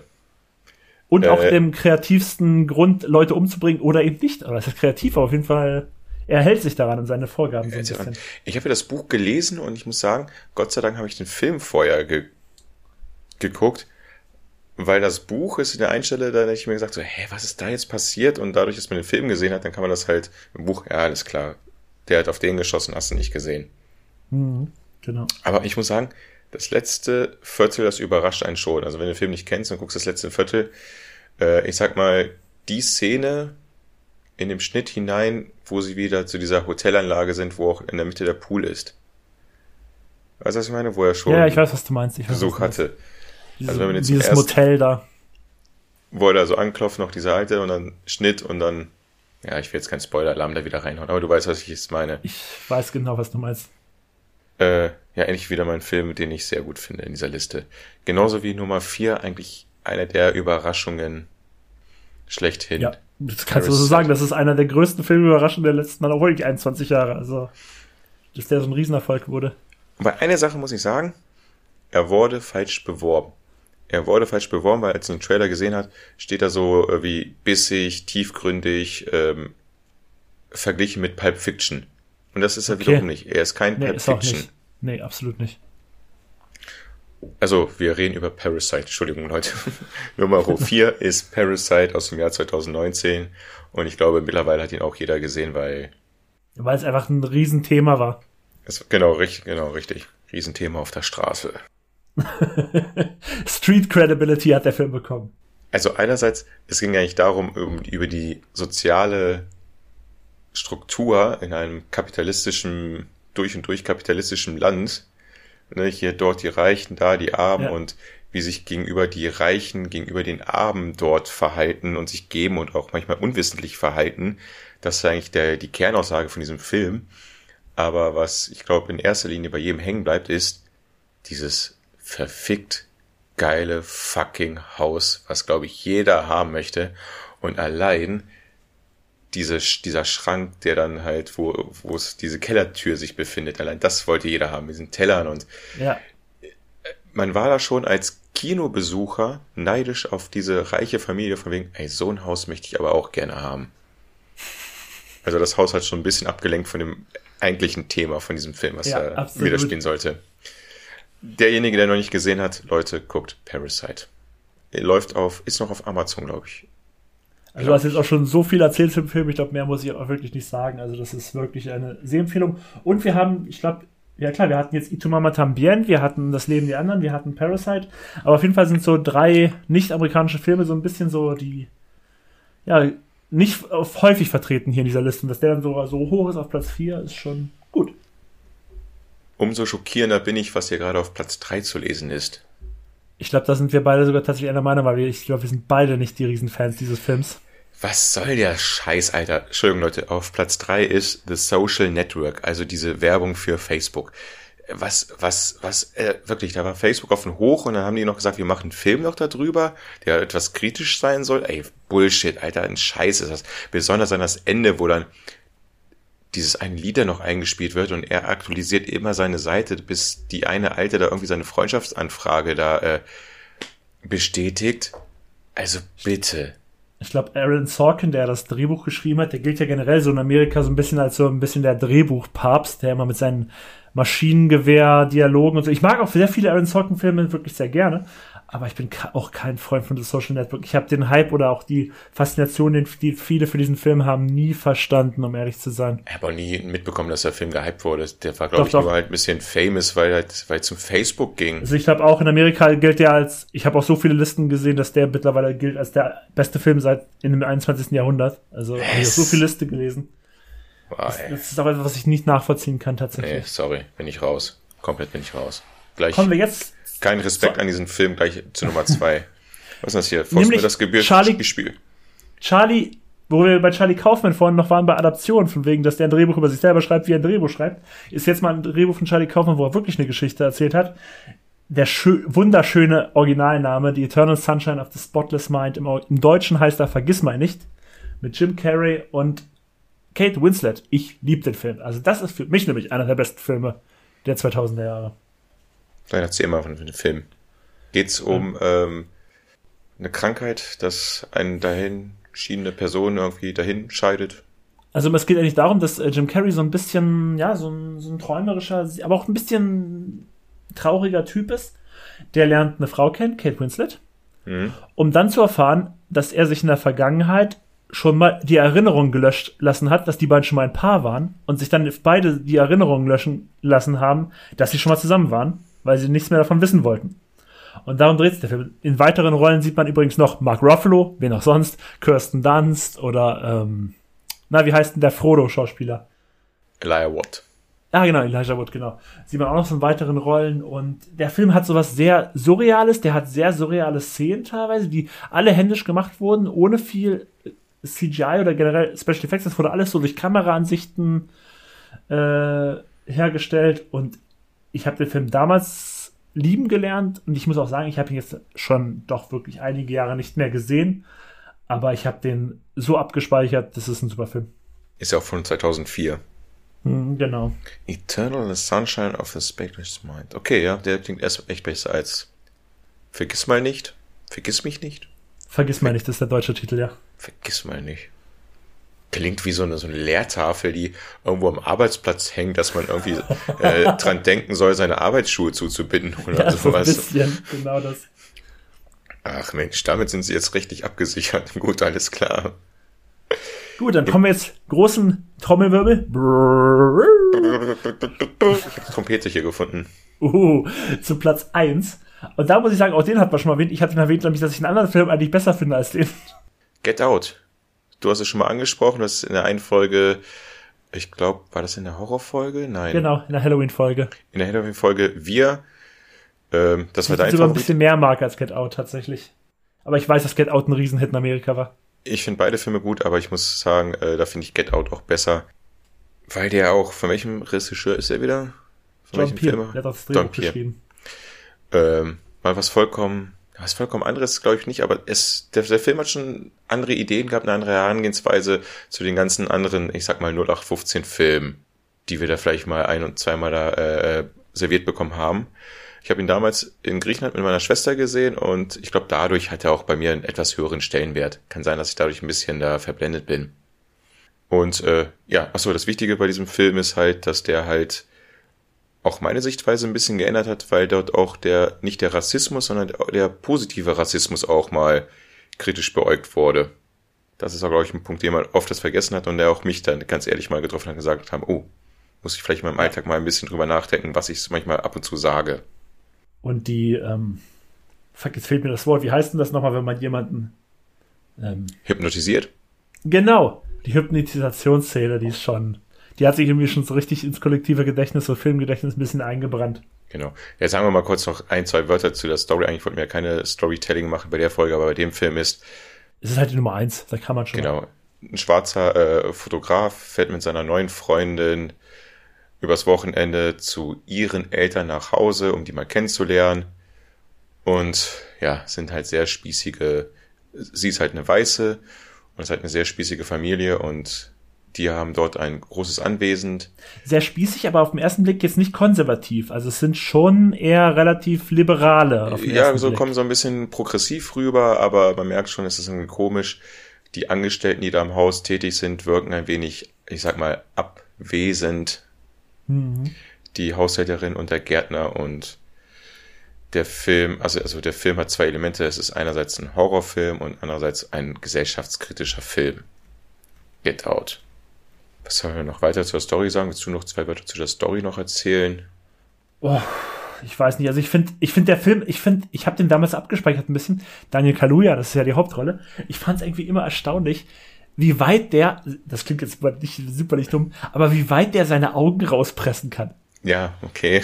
Das, ist, das ist, ja, das klingt, das hat jetzt irgendwie nichts mit dem Film zu tun, aber es, es, es bietet dann doch so irgendwie so, so erinnerungswürdige Szenen, wie er da sitzt mit diesen weit aufgerissenen Augen, die teilweise echt schon so aussehen, als würden die gleich aus seinem Kopf rauskommen, so ein bisschen. Also, Genau, also das Wochenende wird für ihn nicht so ganz angenehm und als Zuschauer wirken auch einige Szenen sehr unbehaglich, beziehungsweise sehr so Ja. befangen, sage ich mal. Man der hat sehr, sehr unangenehme Szenen. man kommt, man versetzt sich in die Hauptrolle rein und man, es wirkt so, als ob man selber da auf diesen Stuhl, auf, in diesem Sessel dort sitzt, gegenüber der eigentlich zukünftigen Schwiegermutter, aber die ist dann Gott sei Dank. Und natürlich hat der Film aber auch wiederum, was sich gegen Ende dann wieder reinspielt, so moderne Aspekte drinne. Also, wo man so sagen könnte, das ist so ein schwar naja, schwarzer Film. Ist das ein schwarzer Filmemacher? Ich glaube ja, ne? Ja, ja, John Peters ist, ist schwarz. das merkt man, finde ich. Also da bringt er so, so die kulturell so ein bisschen was da rein. Das kann man, ich finde auch schon, dass man John Peele tatsächlich auch so ein bisschen so als, weil er hat ja auch immer so ein bisschen so dieses ähm, schwarze Kino auch mal so ein bisschen als Thema, ja auch wirklich bei all seinen Filmen, auch so wie bei Wir oder dann halt auch bei Get Out und war auch als Produzent ja auch bei, ähm, wie hieß der Horrorfilm da nochmal? Ähm, der Horrorfilm? Wo er Produzent nur war, nicht Regisseur. Mann, der war doch jetzt letztens hier dieses Remake. Mit dem dreimal vom Spiegel aussagen. Man, ich komme nicht auf den Namen. Ach ja, ja, ja, ja, ja, Candyman. Candyman, genau, danke. Den habe ich auch und, letztens gesehen. Genau. Und der hat auch mal so ein bisschen so dieses, äh, dieses Black Cinema, sage ich jetzt mal, so ein bisschen als Thema, wie es ja auch. Genau, aus, aus, aus der Sicht äh, von, dem, von dem schwarzen Antagonisten, ne? Also von der, genau. Aus, so ein bisschen halt auch Verbindungen wieder zu Black Panther vielleicht, auch wenn ich den Film jetzt nicht Stimmt. gesehen habe, aber ich glaube, das ist auch so ein Thema in Sachen Filmgeschichte, genau wo die, F ja, man, man muss es sagen, wie es ist. Filme sind noch von alten weißen Männern. Und oft ja, sieht man ja alte weiße so, Männer. Und deswegen, ja, das kann vielleicht auch eben gerade vielleicht ein bisschen falsch rüber, wie ich das gesagt habe, aus der schwarzen Sicht.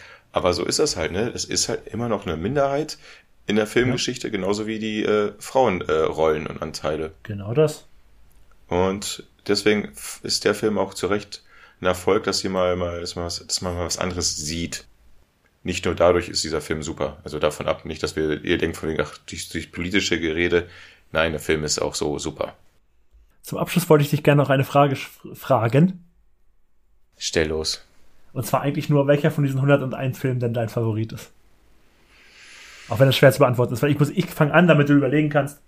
Weil ich muss auch sagen, ich muss mich da auf zwei Filme beschränken, die ich unter all diesen jetzt meinen absoluten Lieblingsfilmen zähle. Und die habe ich tatsächlich beide in der beste Nebendarstellerfilme Folge erwähnt. Das ist bei mir auf jeden Fall Platz 80 mit Free Billboards Outside Ebbing, Missouri und Platz. Finde ich ist Platz 28, George Rabbit. Okay, ich nehme auch die äh, Three Billboards Outside Missouri, Iburi, Missouri. Und ich nehme jetzt einfach dazu ähm, Once Upon a Time in Hollywood. Schöne Wahl. Das sind meine beiden Filme. Wahrscheinlich muss ich noch durchgehen und sagen, ey, nein, stopp, nein, das ist der Film, aber ja, im Endeffekt, also immer, die meisten dieser Filme, deswegen sind die auf dieser Liste, sind ja auch schon gute. Klar, es gibt so ein paar, wo man sagen so, hm, das können wir nicht ganz verstehen, warum die jetzt da hier drinne sind. Aber viele davon sind halt einfach auch schon wirklich gute Filme. Genau. Aber ich hätte gerne sehr viele Filme rausgeschmissen aus der Liste. Aber wie du schon sagst. Ja, wer weiß, vielleicht in einem Jahr hört ihr uns, wie wir selber unsere Liste machen. Die 101 ja. Filmfellers-Filme. Also dann, haben wir den zweiten Part? Dann war das jetzt auf jeden Fall unsere längste Aufnahme. Ihr hört es in zwei Parts, aber für uns war es mit Abstand die längste Aufnahme. Ich schwitze wie Schwein schon eigentlich schon seit der Hälfte.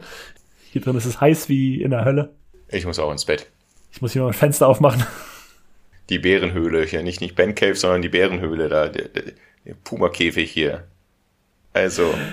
Also, bald in der nächsten Folge hört ihr uns wieder mit der regulären, regulären Folge. Vielleicht, vielleicht, vielleicht habt ihr in der Zwischenzeit sogar schon kleinere, kürzere Spezialfolgen von uns gehört. Vielleicht haben wir uns da was für euch einfallen lassen. Wer weiß, wer weiß. Wenn nicht, dann kommt es vielleicht noch.